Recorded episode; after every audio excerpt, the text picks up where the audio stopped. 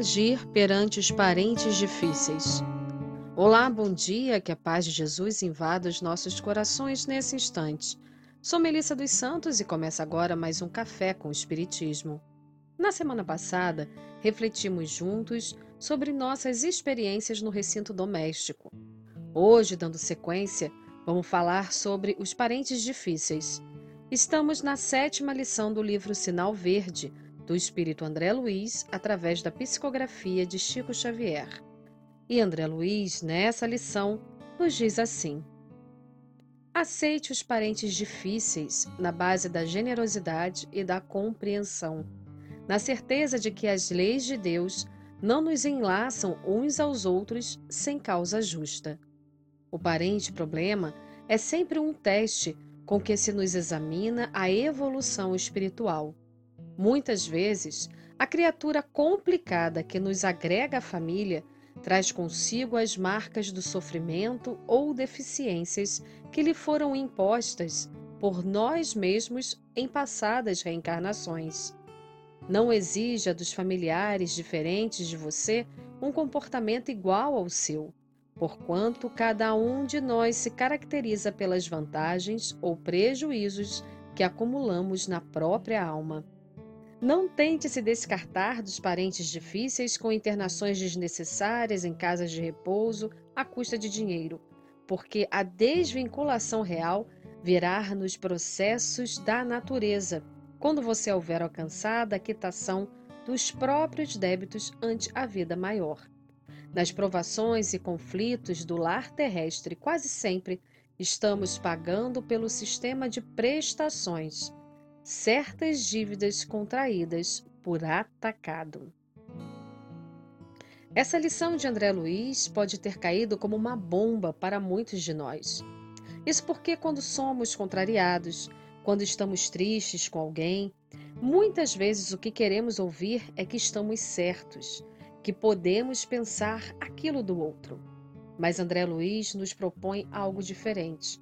Ele fala do amor, do olhar caridoso, da paciência, do entendimento e até de nossa evolução. É importante deixar claro que, quando se trata de agressões físicas, risco à vida ou até integridade, medidas devem ser tomadas de acordo com a lei e com responsabilidade. O que André Luiz nos traz são os casos, digamos assim, mais corriqueiros, aquelas desavenças que grande parte das famílias tem.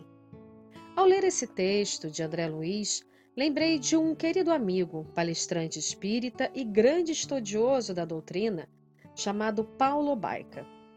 Paulo costuma sempre contar uma história que acho muito interessante nessa nossa reflexão. Certa feita, uma mulher de uma aldeia distante, que não se entendia com a própria sogra, procurou um feiticeiro atrás de uma solução para se livrar daquele parente difícil. O feiticeiro orientou a ela que colocasse um pó misterioso na comida da sogra todas as noites e que, no decorrer de seis meses, a sogra ia ser afastada. Mas para o feitiço funcionar, tinha uma condição. A mulher teria que ser muito compreensiva e tentar de todo o coração amar a sogra e deixá-la feliz. A mulher aceitou a condição e pôs o plano em prática.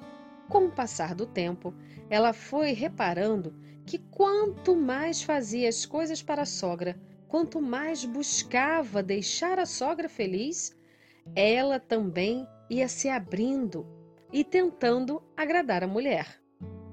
Depois de alguns meses, as duas estavam praticamente amigas e os jantares, antes cercados de brigas, eram alegres e cheios de risadas. Preocupada com que aquele pó misterioso poderia fazer à sogra, antes odiada e agora já amada, a mulher voltou a procurar o feiticeiro. Se ajoelhou aos pés dele e implorou pela vida da mãe do marido. Explicou que por algum motivo ela passou a gostar daquela mulher que antes detestava o feiticeiro explicou então que ela apenas deu o primeiro passo na direção do amor.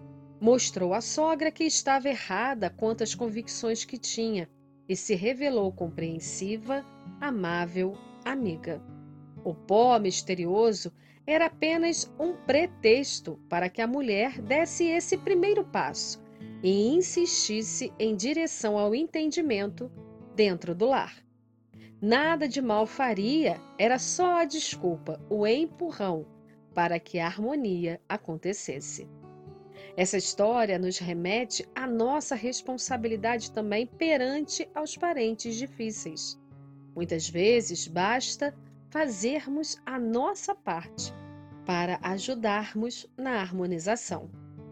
Maria Dolores tem um poema lindo que também fala sobre a nossa relação com os parentes difíceis. Está no livro Alma e Vida e se chama Família e Vida. O poema diz assim: Família é ponto de encontro que a vida em si nos oferta, para a conta viva e certa do que se tem a fazer. Às vezes indica empresas de amor, renúncia e talento, de outras é pagamento de débitos a vencer.